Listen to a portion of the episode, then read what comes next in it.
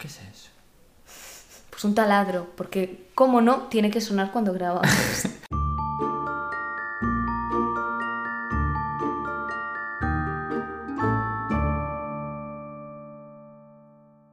nada, una semanita más aquí en Sofá Mata y Crimen. Bienvenidos, bienvenidas, bienvenides. Muchísimas gracias por escucharnos y seguir ahí al pie del cañón como siempre. Sois maravillosos. Sí, sí, maravilloso. Sois gente maravillosa, la verdad, porque aquí siguen, ¿eh? que no nos paran de, de escuchar. Son seres de luz, o Sí, sea, sí, sí, da igual, o sea, no importa el dinero, o sea, solo importa tener gente que te La dice felicidad. que le gustas, sí. Sí, sí, totalmente. Es como sentirte validado.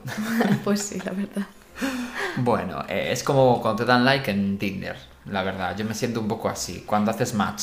Necesidad de validación externa, Sí, por favor. siempre, eso siempre.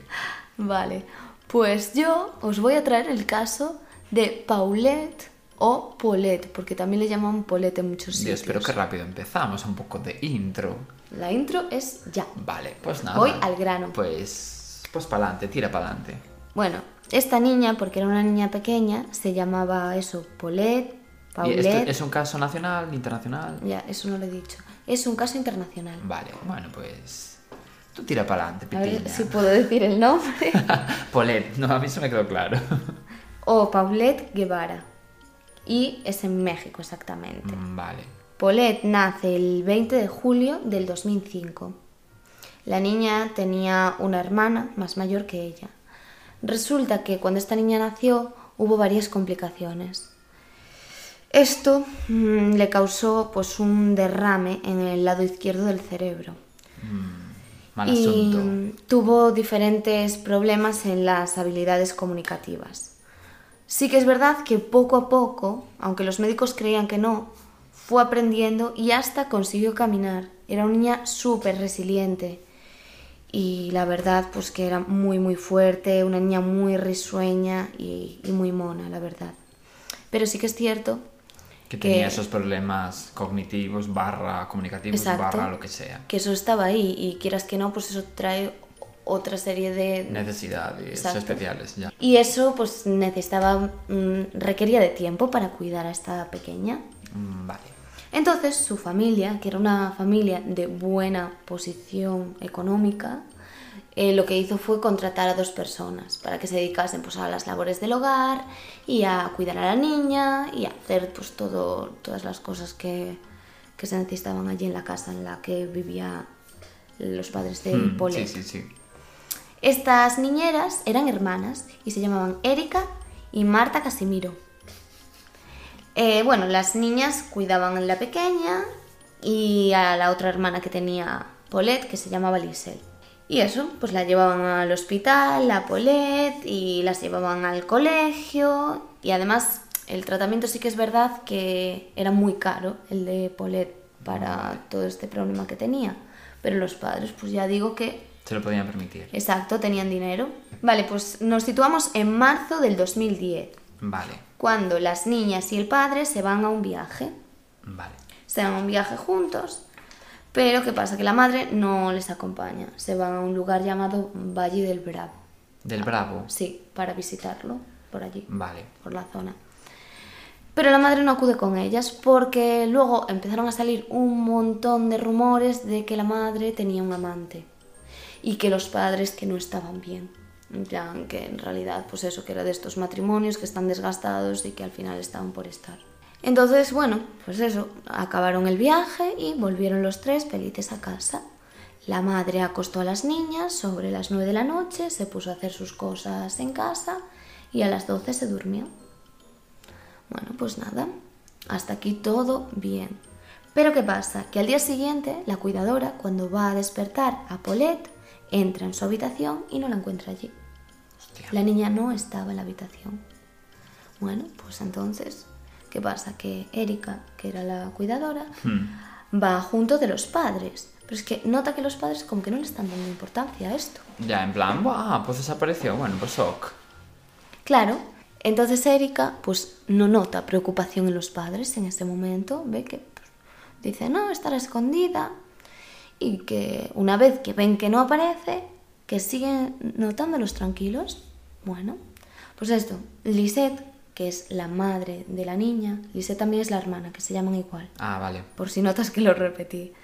Pues eso, que Lisette se le preguntan y, y esto todo lo niega, que no estuviese preocupada Ya. en ese momento. En plan, nada, sería tu impresión. Claro. Entonces, la hermana del padre de la niña llama a la policía. En plan, cuando se entera de todo esto, dice, mira, vamos a llamar ya. Pero cuando llega la policía, pregunta a vecinos, mira las cámaras y la niña sigue sin aparecer. Pero es que no encuentran ningún rastro de nada, o sea, no encuentran una prueba de dónde está la niña. Qué raro. Revisan todo y es que no aparece, o sea, de hecho llevaron perros para que olieran pues el rastro de la niña y hacia dónde se la habían llevado, dónde estaba, no aparece en la casa, revisan todo completamente, Pero nada. no aparece. Vale. Paulette se había esfumado. Es que tal cual, o sea, no se entendía. Entonces, el 22 de marzo difunden la imagen de la niña con un cartel que decía lo siguiente. Ayúdame a regresar a mi casa. Me llamo Paulette y tengo cuatro años. Tengo discapacidad motriz y del lenguaje.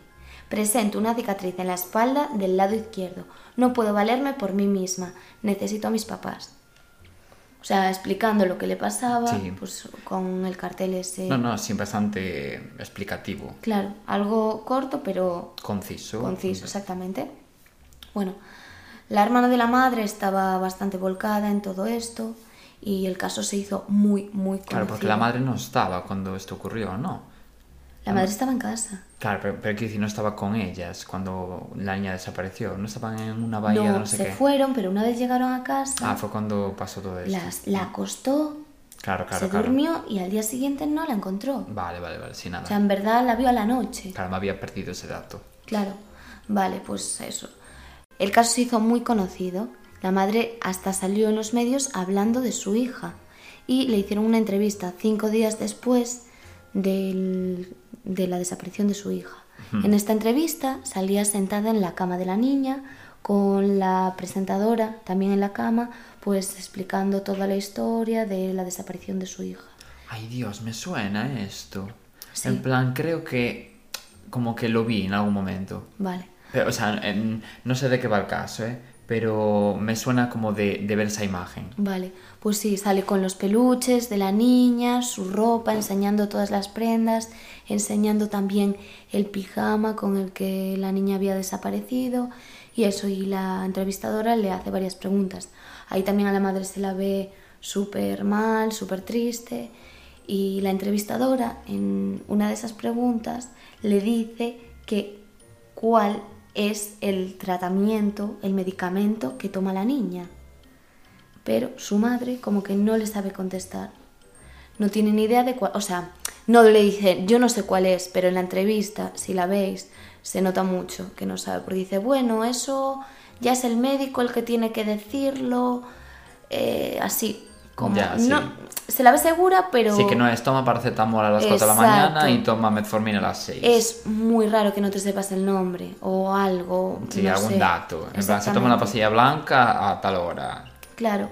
Entonces, los padres siempre aseguraron que estaban pendientes de su hija, pero sí que es verdad que Erika y su hermana, que se llamaba Marta, las dos hermanas explicaban que era completa mentira, completamente mentira, que no era cierto y que eran ellas en realidad las que Cuidaban realmente se, claro, de se preocupaban. Claro. Y a ver, sí que es verdad que la gente, en cuanto ve la entrevista, hay detalles extraños como ese que se les escapa. Además, la actitud de la madre, simplemente, ya la sola actitud, era súper sospechosa, porque también hay vídeos de esto, no es algo que la gente dijese y no se, sepa, no se sepa. Es que yo vi los vídeos y a ver, es muy raro. Antes de, las, de la grabación que van a hacer, porque hicieron, bueno, varias entrevistas, aparte de la que sale en la cama de la niña, sí que es cierto que es sospechoso, o sea, estás riéndote, que claro, no puedes juzgar cómo actuaría una persona después de eso, No, pero, ya, pero riéndose, haciendo bromas, y Sí. en cambio cuando la volvían a grabar, volvía a parecer que estaba triste. De hecho, una de las personas, porque pasó un montón de gente por esa casa, uno de los conocidos de la madre durmió en la cama de la niña, que era una cama que ni siquiera la limpiaron. Mm, no sé, a ver, es un poco raro que no ha, ha desaparecido la niña, un poco de limpieza, que la policía se lleve todo eso, pero Claro, la cama estaba aún sucia, ¿no? era una niña que se hacía pis encima, la cama estaba con, con pis, no sé, Ay, es Dios, raro. Es raro dormir en la cama de la niña, pero bueno. Tío, ¿sabes que este caso iba a traerlo yo? En plan, no llegué a leerlo del todo, ¿eh? Pero, eh, o sea, no, no sé cómo finaliza, por ejemplo, ¿no? ¿Te acabas de dar cuenta? Eh, Es que me di cuenta cuando dijiste lo de la entrevistadora y la madre en la cama de la niña. En plan, porque leí hasta ahí, ¿sabes? En plan, como que no quise leer más, porque dije, vaya, lo leeré con más calma, ¿sabes? Vale, pues menos mal, porque Menos me mal, robado. sí, menos mal. Pero esto además hace bastante, en plan, hará igual mes y medio, en plan, como en el quinto o sexto capítulo. Cuando hablamos, yo creo que de Jeremy Vargas. En esa semana, yo creo que iba a hablar de este caso. ¿Pero te y lo tenía, no, no me acuerdo de nada. O sea, porque, ya digo, solo leí hasta el momento de la entrevista. Y como que me sorprendió tanto que dije, uy, lo voy a dejar aquí y ya leerlo con más calma para hablar de tal. Pero luego, como surgió lo de Jeremy y tal, como que lo quedó en un baúl de los recuerdos, Madre menos mía. mal. Pues te lo robé y, y vas a alucinar No, con, no, sí, con la historia. yo me acuerdo que lo que había leído era muy heavy, pero claro, no- la verdad no me acuerdo de absolutamente nada. Vale, perfecto, perfecto. Bueno, pues el caso que la policía vio que las puertas, la entrada, no estaba nada forzado y no había rastro ninguno, ninguna prueba de que alguien hubiese entrado allí en la casa. Entonces las sospechas recaían en las cuatro personas que estaban allí, que Claro, eran no, claro, evidentemente. los padres y las dos cuidadoras. Obviamente también estaba la hermana, pero no. Sí, a ver, la madre, la hermana... Ah, ya, vale, claro, ya entiendo. Claro, exactamente. Sí, que la hermana no iba a hacer nada, evidentemente. Claro. Y eso, los padres también actuaban de una forma muy rara. Y yo qué sé, es que no sé, parecía que no conocían casi a su hija, en verdad. O eso decían la gente que estaba allí. No sé, a ver si no se sabía ni la medicación que tomaba, jolín, teniendo en cuenta que, es, que seguramente lleve tomando esa medicación toda la vida. Es que ya era extraño, ¿eh? Y las niñeras también tenían problemas económicos, entonces, claro, sospechaban un poco de todo el mundo. Llevaron a estas cuatro personas a un hotel y aquí mm, pasó algo también un A un poco hotel, extraño. ¿por qué a un hotel? Para, como, Investigarlos o... claro, para Vale. entrevistarlos y Vale, reunirlos vale. a todos. Y aquí fue cuando la madre llamó a su otra hija, quien te decía que se llamaba Lisette, Sí, y dijo algo muy extraño. Le dijo textualmente, no vayas a decir nada, nada más diles que estamos muy tristes porque tu hermana se perdió. Es todo lo que tienes que decir. La niña obviamente preguntó por qué, toda Sí. asustada. Sí, porque si no, nos pueden malinterpretar las cosas. Nos pueden acusar de que nosotros nos la robamos o que tú la empujaste fuera para perderla. Entonces tú mejor no digas nada. Jesús. Claro, estás haciendo sentir fatal a tu hija también, como causándole miedo. De Ya. a ti te va a pasar algo. Nos vas a meter en un problema. Es una llamada extraña y también hay una grabación de esta. Entonces, bueno, pasado todo esto, el 31 de marzo volvieron a entrar en la habitación de la niña. ¿Qué pasa? Que uno de los policías que entró para seguir investigando el caso olió un ruido un poco extraño, como así como Olió un ruido. ¿Cómo se huele un ruido exactamente? Voy a volver a empezar. no, esto lo voy a dejar. Bueno, Olió mm, algo muy extraño, pues era como un olor a humedad ¿En dónde? en la habitación de la niña. Vale. Pero es que tampoco era un olor fuerte ni nada, era como Sí, como una sensación de fondo. muy extraño, claro. De ayer cocinaron aquí algo, pero hoy ya no. Sí, sí, y entonces empezaron a mirar, a mirar, y encontraron el cadáver de la niña en la habitación. Hostia, en la habitación. Sí. O ¿Dónde sea, estuvo estaba? siempre ahí. Sí, sí. Qué fuerte. ¿Dónde estaba? El cadáver estaba entre la cama. En la cama. Claro. te iba a decir, ¡ah! en la cama. por eso destacaba el que había dormido Ya. la mujer aquella en, en la cama de la niña. Dios. La conocida de la madre. Ya, ya. Bueno, pues eso. eh, pues sí, el cadáver estaba en la cama y estaba entre el colchón y el final de la cama, o sea, como un hueco. Te enseño una foto, mira. Claro, o sea, vale, o sea, lo que es la... Vale, ya entiendo. O sea, para que nos entendáis, imaginaos la estructura de la cama, pues el hueco que en donde estarían los pies eh, de una persona muy alta, es decir, entre el final del, Del colchón, colchón, sí. y donde, donde está la, los, o sea, el final de la estructura de la cama. Sí, el final de la estructura, exactamente. O sea, os enseñaremos una foto, me comprometo a hacerlo. Vale, pues, pues Porque soy un desastre. Tú, community manager, llevando todo esto, ¿eh? entre el vídeo de TikTok y, y Sí. esta fotito, pues tienes tarea. No, y que, jolín, eh, se ve, se ve más claramente en la foto, Sí, porque sí, es complicado describirlo. Pero estaba completamente encajada en ese hueco. Tío, sí, es que no es un hueco nada grande. Espera. Pero ¿qué edad tenía la niña? Cuatro años. Bueno, claro, es que era muy pequeña. Con cuatro años sí que perfectamente puedes Pero es ahí. extraño porque recuerda que te dije que habían entrado perros a olfatear y Ya. ninguno olió el cadáver. Y llevaba ahí un montón de días. De hecho, estuvo nueve días No, no, descomponiéndose. Más heavy, una persona durmió en esa cama y Sí. nada notó. Exactamente.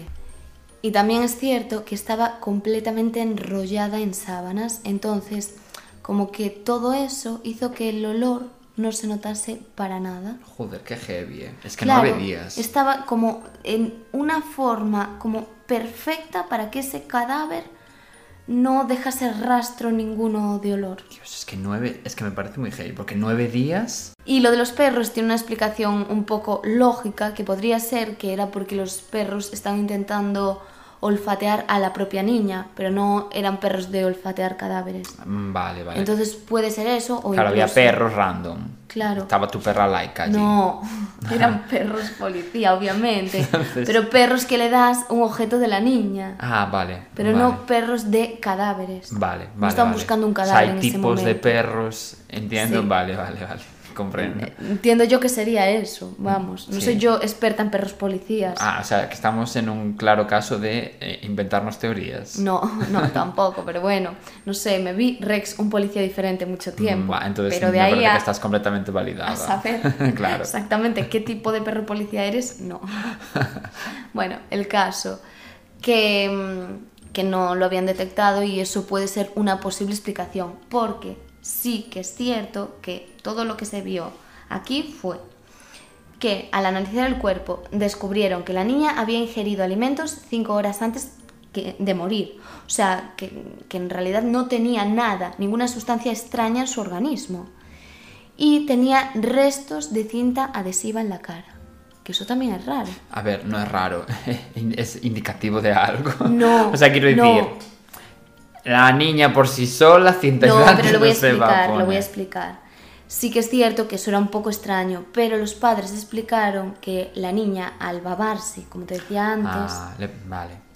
claro, la niña tenía un problema con eso. Y le pones cinta aislante. Sí, no tiene mucho sentido, pero sí que es verdad que hay como aparatos que te cierran la boca para no dormir con la boca abierta. No, el caso es que la cinta aislante sí que decían que le colocaban este aparato para dormir, Pero ¿por qué se lo colocaban? para que no se babase. A ver, a mí me Ah, parece vale. un poco terrorífico porque quiero, quiero Hostia. decirte, si la niña quiere hablar, que ya tenía problemas del habla, pero es que no puede hacer ningún tipo de sonido con eso. Hostia, no. No, y, y que quiero decir, anda que no habrá aparatos que te ayuden, en plan, a que la niña no se babe sin ser cinta aislante.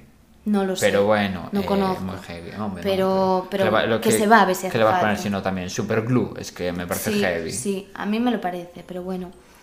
El caso es que la causa de la muerte decían que fue un accidente, que había sido por asfixia mecánica, quedándose atascada en los pies de la cama. Esa niña eh, por la noche se movió y acabó parándose. A ver, que yo me lo creería, ¿eh? yo desde mi eh, perspectiva de enfermero, te digo yo que trabajé en un geriátrico y, a ver, sí que es verdad que no son niños, ¿no? Pero quiero decir, tengo visto a gente mayor hacer cosas así, pero claro, eh, no es lo mismo, entiendo. No, y que todo esto que es para ponerse en la boca a mí me parece como un poco... Sí, Que a mí me parece un poco raro lo de tapar la boca, pero bueno, al margen de eso, yo qué sé. ya, ya, ya, ya. Claro. Sí, que no conocemos datos.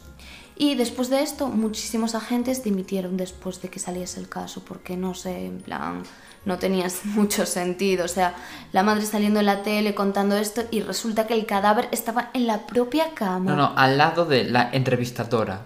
Exactamente, que es muy turbia esa imagen, sabiendo que después encontrarían el cadáver en esa misma Tío, es que tú imagínate ser esa o sea, esa periodista. Buah.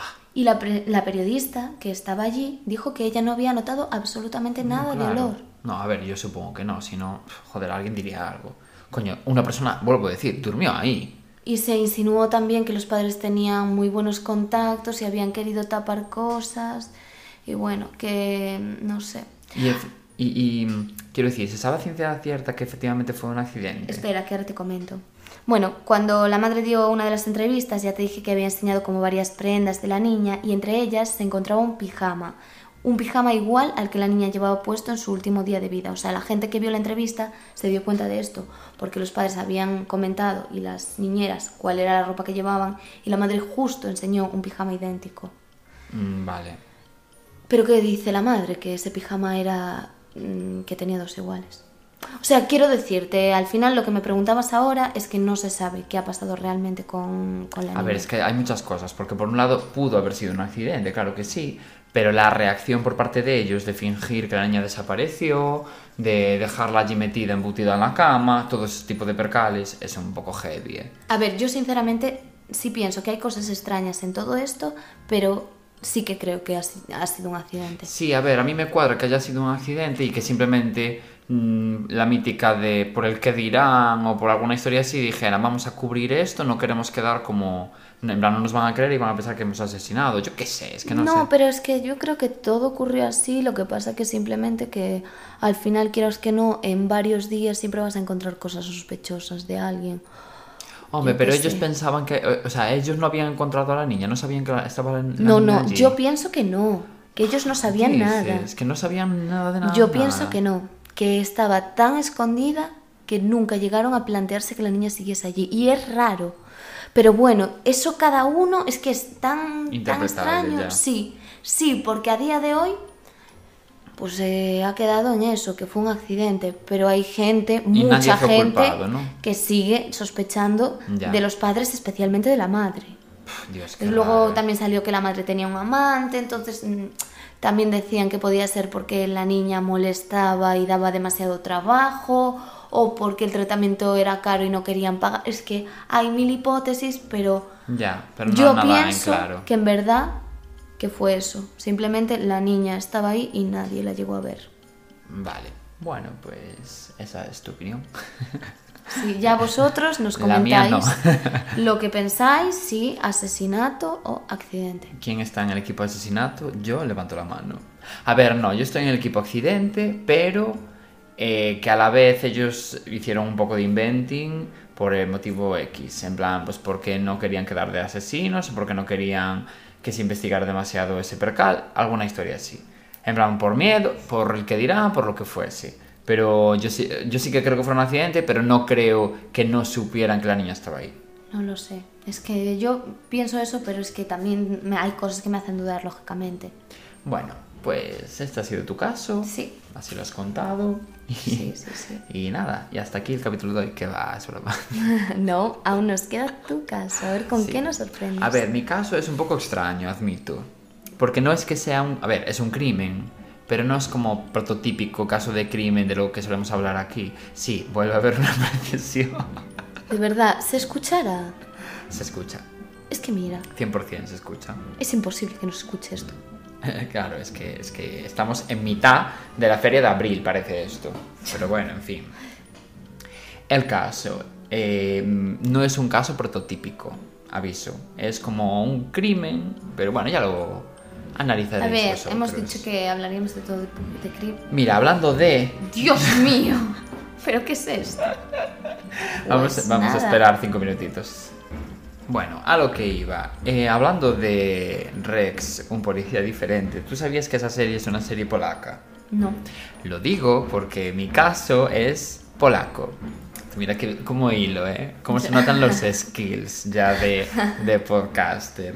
Bueno, el caso es que mi, mi crimen, digamos, por llamarlo de alguna forma, eh, ocurrió a principios de los años 40, o sea, es decir, mitad de la Segunda Guerra Mundial en Polonia. Es decir, Polonia en ese momento se encontraba ocupada por Alemania y ocurrió en el pueblo de que mm, intentaría pronunciar este nombre, pero como no, como tengo una cosa que se llama vergüenza, eh, voy a poner al traductor de Google a decirlo por mí. Es ¿En serio? Sí, esto se llama, este caso se llama la matanza de Jedwabne. Bueno, pues cada vez que tenga que decir el nombre de este pueblo voy a utilizar esta grabación. Vale, me parece bien. Eh, este pueblo se encuentra, que, ¿cómo se llama el pueblo? Jedwabne. Se encuentra a 170 kilómetros de Varsovia, más o ¿Qué menos. pueblo decías? Jedwabne. Ah, ah, ahora me enteré. Vale, vale, vale, vale, bueno, muy bien. Era un pueblo de 2.617 habitantes. ¿Que es relevante el número de habitantes? Sí. ¿Por qué? Pues porque más de la mitad eran judíos. Vuelvo a decir, Segunda Guerra Mundial, Polonia ocupada por Alemania. Es decir, Vale. los judíos, peligro. El caso es que el 10 de julio de 1941 pasaron cosas. Lo voy a dejar ahí en el aire con más de la mitad de la población de ese pueblo, que ya digo, eran judíos. La otra mitad eran católicos, ¿no? Y el caso es que, claro, la narrativa que, bueno, todo esto, que no lo había mencionado, perdón, eh, esta información toda la saqué de, bueno, de, sobre todo de un libro que se llama Una historia universal. O sea, que nos lo recomiendas. Sí, recomendadísimo. Y en este caso yo sí que lo leí. De David Serrano Blanquer, que es un filólogo de Barcelona. Bueno, bueno el caso es que este escritor localizó más de 2.000 documentos por parte de, bueno, el IPN de Polonia, que parece ser que es un instituto como de memoria histórica, ¿no? Y en estos documentos, al principio parece ser que se hablaba que lo que ocurrió en este pueblo, que voy a contar a continuación, eh, se ocurrió por culpa del ejército alemán.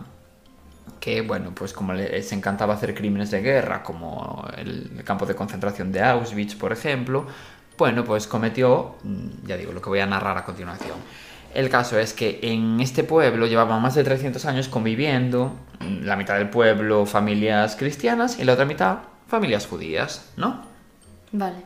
Bueno, pues con la narrativa que se había establecido alrededor de los judíos durante la Segunda Guerra Mundial, la mitad cristiana de ese pueblo enloqueció y decidieron que tenían que matar a absolutamente todos los judíos de, eh, de este pueblo, no Oh, dejar Dios. a ni uno.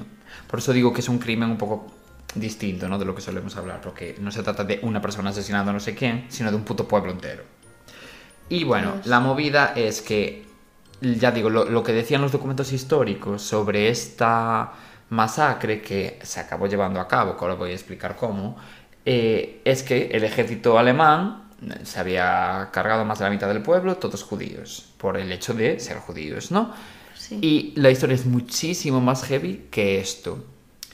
Resulta bueno, la mata- que la matanza no fue espontánea, ¿no? Sino que estaba organizada. De hecho, se hizo un llamamiento entre las poblaciones vecinas. Se invitaba a matar a judíos y a cambio los voluntarios, eh, que habían tenido todos una reunión entre todos los cristianos para hablar de este tema, en plan de cómo hacemos para cargarnos a todos los judíos de este pueblo, ¿no?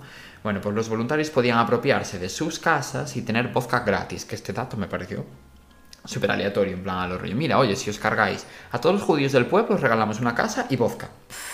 En plan, ¿tanto te mola el vodka? No sé, me parece un poco heavy. Bueno, eh, en, este contexto, la Gestapo, que era la policía alemana, eh, tuvo una reunión con los vecinos porque se enteraron de los planes que tenían de cargarse a la mitad de, ese pueblo, que encima eran judíos. Entonces, el 10 de julio por la mañana eh, de 1941, eh, les preguntaron, ¿no? Los, eh, de la policía a, los organizadores de este percal que cuáles eran sus planes, ¿no? Y ellos contestaron unánimemente que había que matarlos a todos.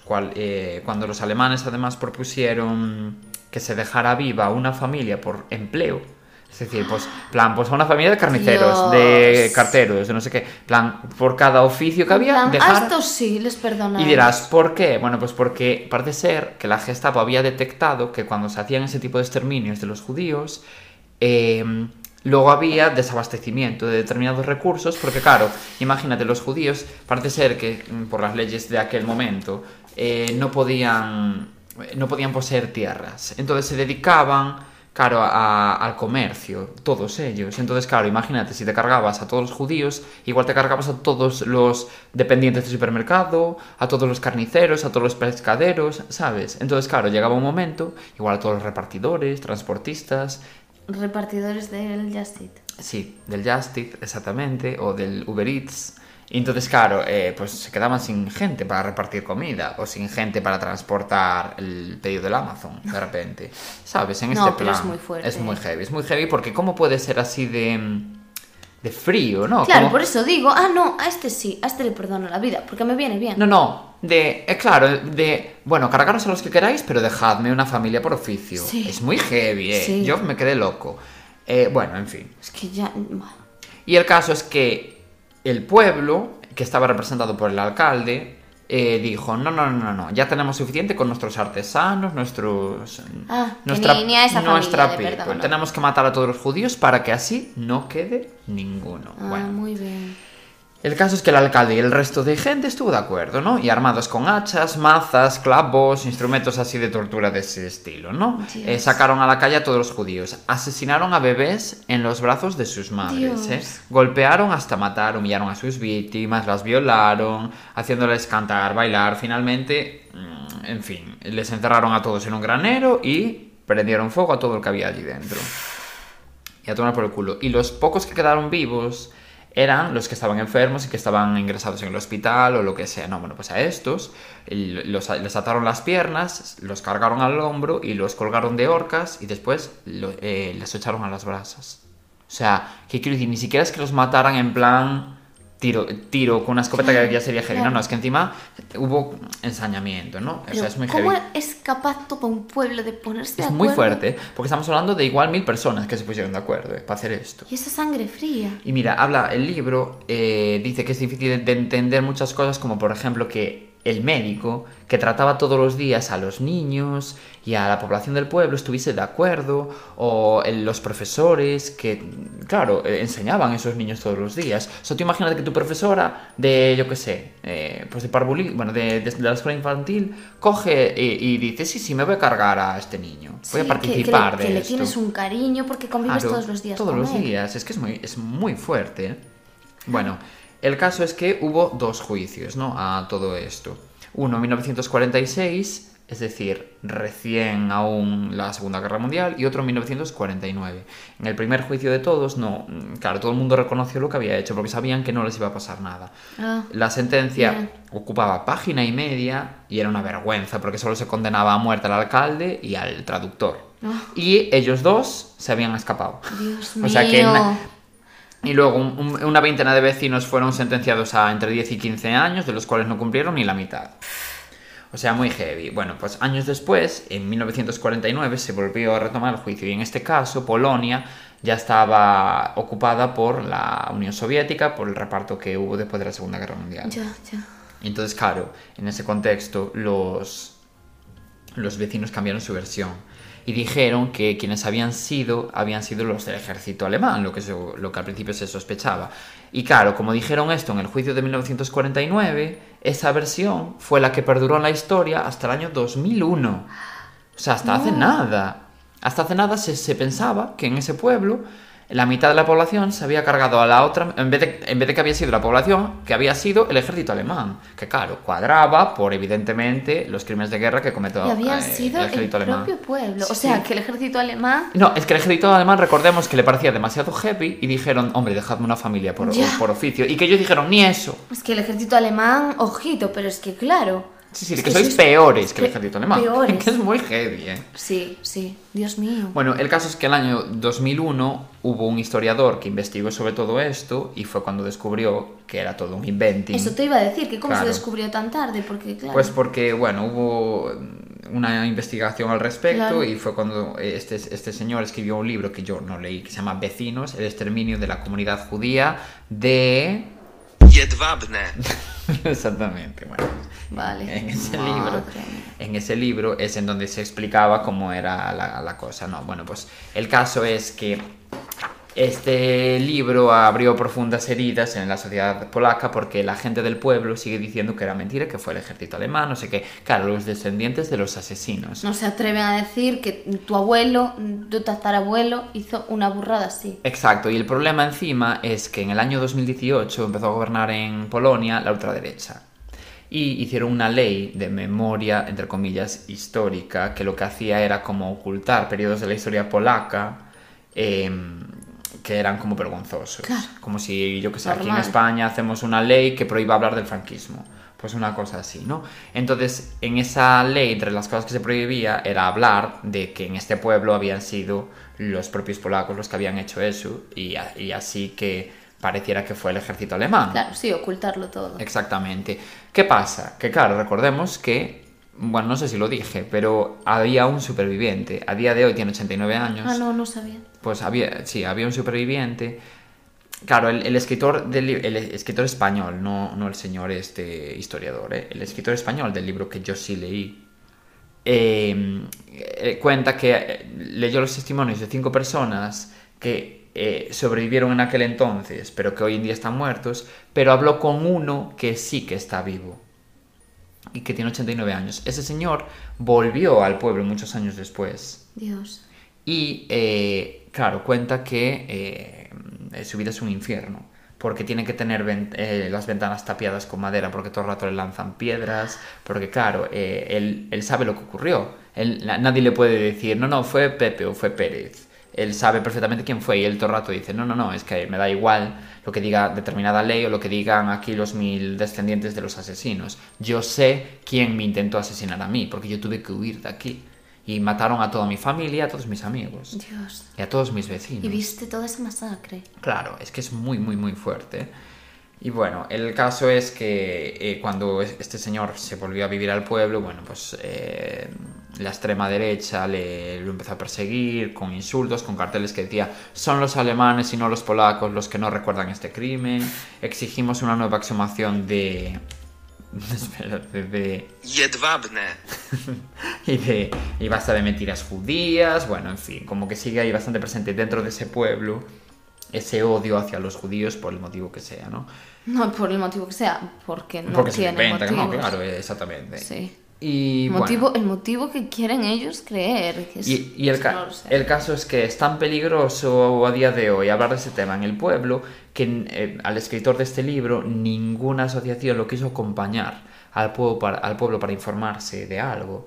Y solo acompañó un traductor amigo suyo de la Universidad de Barcelona que es polaco pero que vive en Barcelona. Pero ninguna asociación, ninguna ONG, nadie quiso que fuera a ese pueblo porque le decían que era muy peligroso. Claro, porque quieren ocultar todo lo que pasó. No, y, que, ya digo, ellos siguen manteniendo esa mentira hasta Claro. el final de Ya, sus días. ya, ya. Y bueno, en fin, eh, me pareció curiosísimo este crimen porque es muy heavy que, claro, porque el contexto es el que es, pero sin ese contexto, igualmente todo el pueblo se alió para asesinar a la otra mitad del pueblo Dios y que mío. encima casi 100 años después esas heridas aún perduran porque claro, esto fue en el 41, estamos en el año 2023.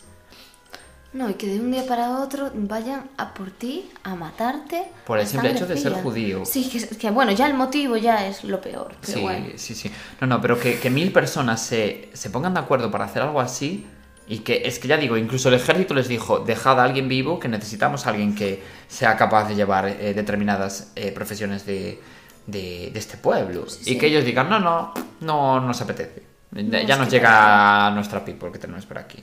Es muy Madre fuerte. mía. No, ya. Y tan fuerte. No sé, estoy flipando. Y sobre todo, las torturas también. ¿Qué necesidad? Es que mm, tenías que hacerles sufrir tanto. Hasta el último día, hasta el final. Es muy, muy, muy heavy. No sé. Pero bueno, en fin, ya, ya digo, era un caso como distinto, que me parecía que cuadraba un poco por el hecho de que era crimen, aunque, ¿sabes?